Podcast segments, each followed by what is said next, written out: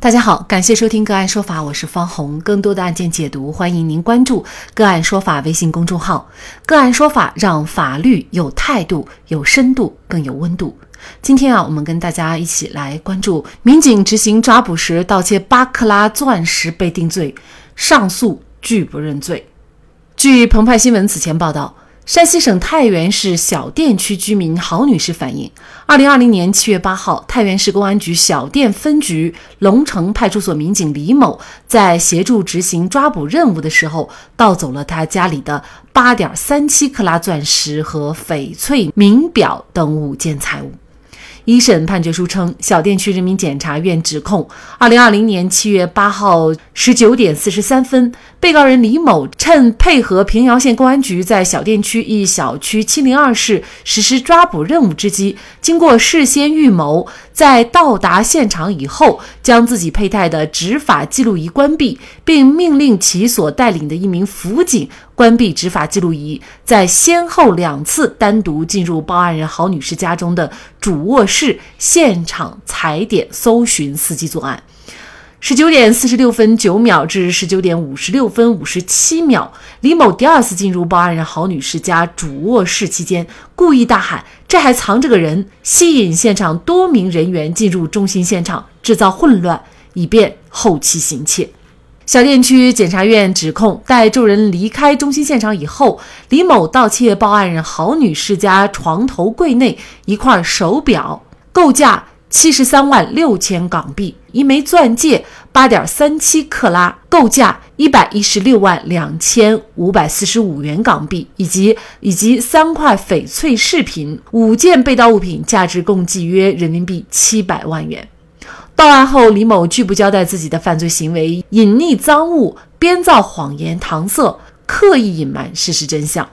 值得注意的是，判决书提到，经鉴定，被盗钻戒一枚价值人民币一百二十六万元，其余被盗物品无法认定价格。小店区法院一审判决，李某犯盗窃罪，判处有期徒刑十四年六个月，并处罚金二十万元，继续向被告人李某追缴八点三七克拉钻戒一枚。或者由被告人李某退赔被害人一百二十六万人民币，继续向李某追缴赃物：翡翠观音吊坠项链一条、翡翠弥勒佛吊坠项链一条、翡翠戒指一枚、理查德米勒牌男士手表一块，返还被害人。一审判决以后，被告人李某不服判决，提出上诉。二零二二年三月十五号，该案在太原市中级法院开庭审理。三月十八号。被告人李某的辩护律师马海明告诉澎湃新闻，他认为该案件的二审焦点主要还是在于证据链不足。他称，证据一是根据平遥警方执法记录仪显示，李某在离开事主家中以前，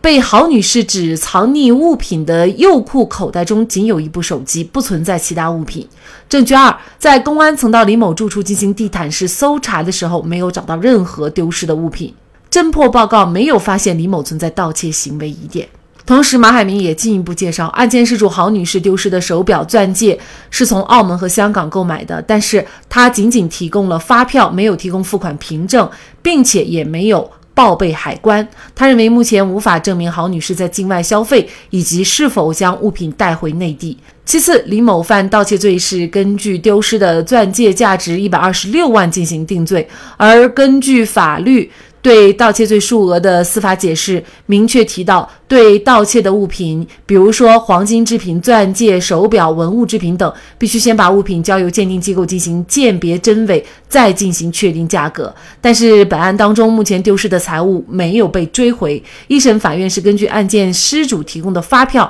直接进行价格认定。现有的证据到底是否可以认定李某就是盗贼？构成盗窃罪的证明标准要达到怎样的程度？就这相关的法律问题，今天呢，我们就邀请北京市京师律师事务所再审抗诉法律事务部主任杨振中律师和我们一起来聊一下。杨律师您好，您好，主持人。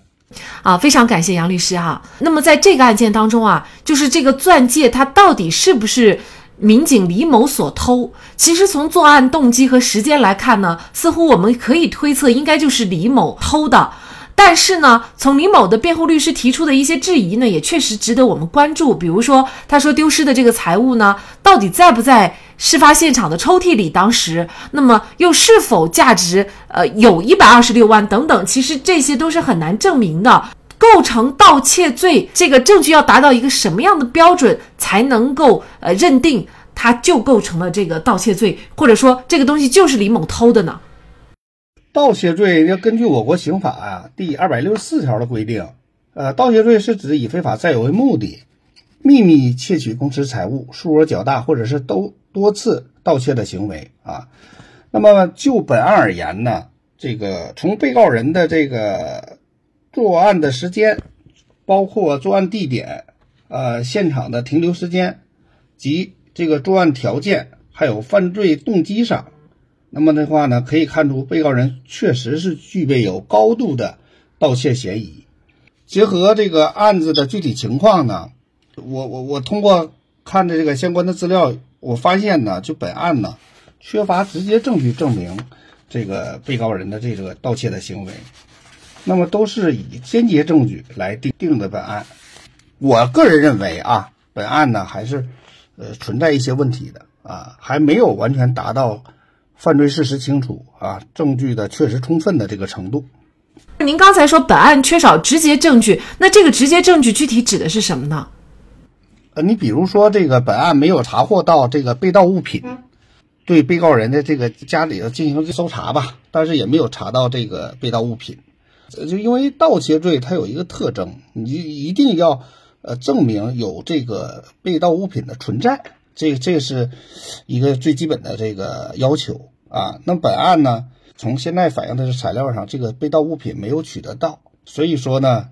这属于直接证据的缺失。但是呢，那结合呢相关的间接证据，如果能够证明，因为这个被盗物品你非要达到这个人赃俱获的这个程度，确实是这个要求太高了。那么为了打击这种盗窃的这种犯罪呢，根据我国的。呃，最高院和最高检办理这个盗窃刑事案件的这个司法解释，如果你要是具备有这个间接证据，形成了完整的证据链，可以证明这个事实的话，也可以定罪。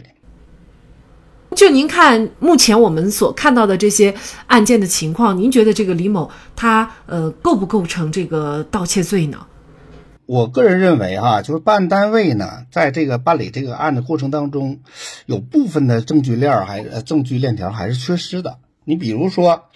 他是依据被害人所提供的发票，然后呢委托的这个评估机构进行评估。实际上，我个人认为啊，这个办案单位呢，应该向出售这个被盗物品的机构应该核实相关的被害人的买卖情况。作为这个间接证据哈，你必须要证明这个被盗物品存在，是吧？你你要不能说拿一张发票，和，物品的销售过程，这个我觉得应该补强一下。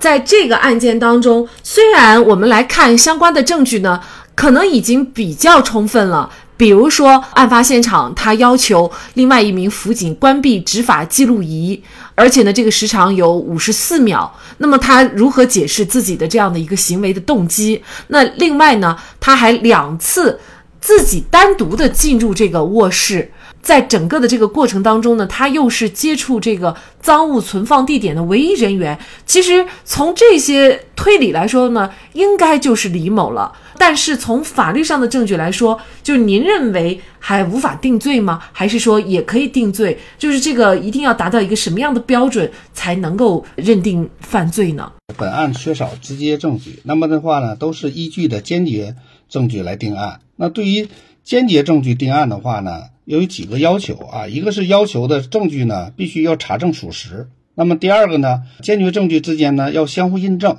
啊，不存在无法排除的这个合理怀疑的这种情形。第三呢，就全案证据要形成完整的证明体系。第四呢，要根据证据啊认定事实，要足以排除合理怀疑，那么结论要具有唯一性啊。第五呢，运用证据的这个推理要符合这个逻辑和经验。那么就本案呢，我认为呢，就是办案单位还存在一些这个瑕疵，或者是有一些细节的问题，还还是没有注意到。你比如说，就本案的被告人一贯的表现，你比如他这个盗窃呢，一般情况下呢，就是是不是之前有一些这个盗窃的行为啊？就是以前的在执法过程当中或者什么的，他有有这一贯表现是什么样子啊？这个我觉得应该落实一下。第二个呢，对于被害人和被告人之间是否有个人恩怨呀、过节呀这些因素，我觉得也要考虑进去啊。第三个呢，我认为这个还有一些，比如说被害人的报警的时间。那么本案呢？被告人在这个配合搜查被害人这个家庭这个住所的时候啊，那么的话呢，如果被害人报案时间距离的案发时间越近的话，那么我认为的这种案子的这个可信度啊，或者是这种可能性就更大一些啊，也就是说被告人的这个作案的嫌疑就更大一些。综合目前的这些情况来说，您觉得，呃，如果认定构成盗窃罪，其实还是有一些欠妥的。对，所以说我认为呢，就是应该综合全案证据的话，一定要做到排除合理怀疑，一定要达到呢这个主客观的统一，形成了这个法官的内心确信，这样的话呢，才能达到这个证据确实充分的这个程度。那这个合理怀疑，其实也就是说明，假设有没有可能被害人，也就是被偷的这一方报假警，或者是说有没有可能这个东西其实是在李某进来之前就已经丢失的，或者是李某走后才丢失的？那么能不能够排除这些合理怀疑，是吗？对，所以说我认为呢，就是应该综合全案证据的话，一定要做到排除合理怀疑。一定要达到呢这个主客观的统一，形成了这个法官的内心确信，这样的话呢才能达到这个证据确实充分的这个程度啊。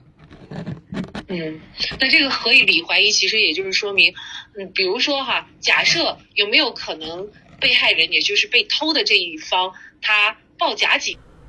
这个案子其实也对我们办案民警也提出了一个要求哈，因为很多工作的这个关系呢，这个民警呢，他确实是有这样的一个职责和权利，到一些案发现场啊、私人住宅呀等等调查了解，然后呢，很多东西呢，对他们来说，那肯定是触手可及的了。那么，比如说在这方面，是否有一些相关法律法规对民警的一些行为啊进行一些约束，以保护这个被害人的一些利益呢？呃，这是有的。那么，根据《公安机关办理刑事案件程序规定》第二百二十二条的规定，公安机关为了收集犯罪证据、查获犯罪嫌疑人，经县级以上公安机关负责人批准，侦查人员可以对犯罪嫌疑人及其可能隐匿罪犯或者是犯罪证据的人身体、物品、住处啊及其他有关的地方进行搜查。那么，进行搜查的时候呢？必须向被搜查人出具搜查证。那么，执行搜查的侦查人员不得少于二人。此外呢，在《人民警察法》和《中华人民共和国治安管理处罚法》《公安机关执法细则》，还有《公安机关现场执法音频记录的工作规定》，那么一系列的规定呢，都是要求办案民警或者是这个侦查人员，在这个具体的执行这个任务这过程当中。要具有这个正规的操作规范啊。那么本案呢，那为什么说这个呃定了被告人的这个罪？那么我估计也是从办案单位啊指控的这个证据上，你比如说两个人办案，他的他的这个执法记录仪和这个辅警的执法记录仪都关闭了。那么的话呢，呃，综合呢他在这个执法的过程当中，这个条件包括这个主观犯罪故意，能够达到。法官的内心确信，排除其他的合理怀疑，最终呢是定的罪。另外呢，如果本案呢就是呃在细节上啊，比如说这个办案单位，这刚才我说了，有一些因为毕竟是间接证据定罪，这样的话呢，你要在间接证据这些细节上、链条上这个形成这个闭环上这个方面证明力上，我觉得还有待加强。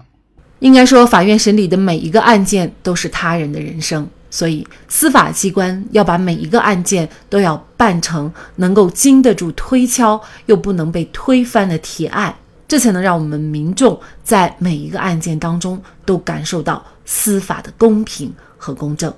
那么这个案件呢，二审没有当庭宣判，我们也会继续关注案件的最终结果。好，在这里也再一次感谢北京市京师律师事务所再审抗诉法律事务部主任杨振中律师。那更多的案件解读，欢迎大家关注我们“个案说法”的微信公众号。另外，您有一些法律问题需要咨询，都欢迎您添加幺五九七四八二七四六七这部手机号的微信号向我们进行咨询，我们会将您的问题转给我们专业资深的律师进行解答。好，感谢您的收听，我们下期节目再见。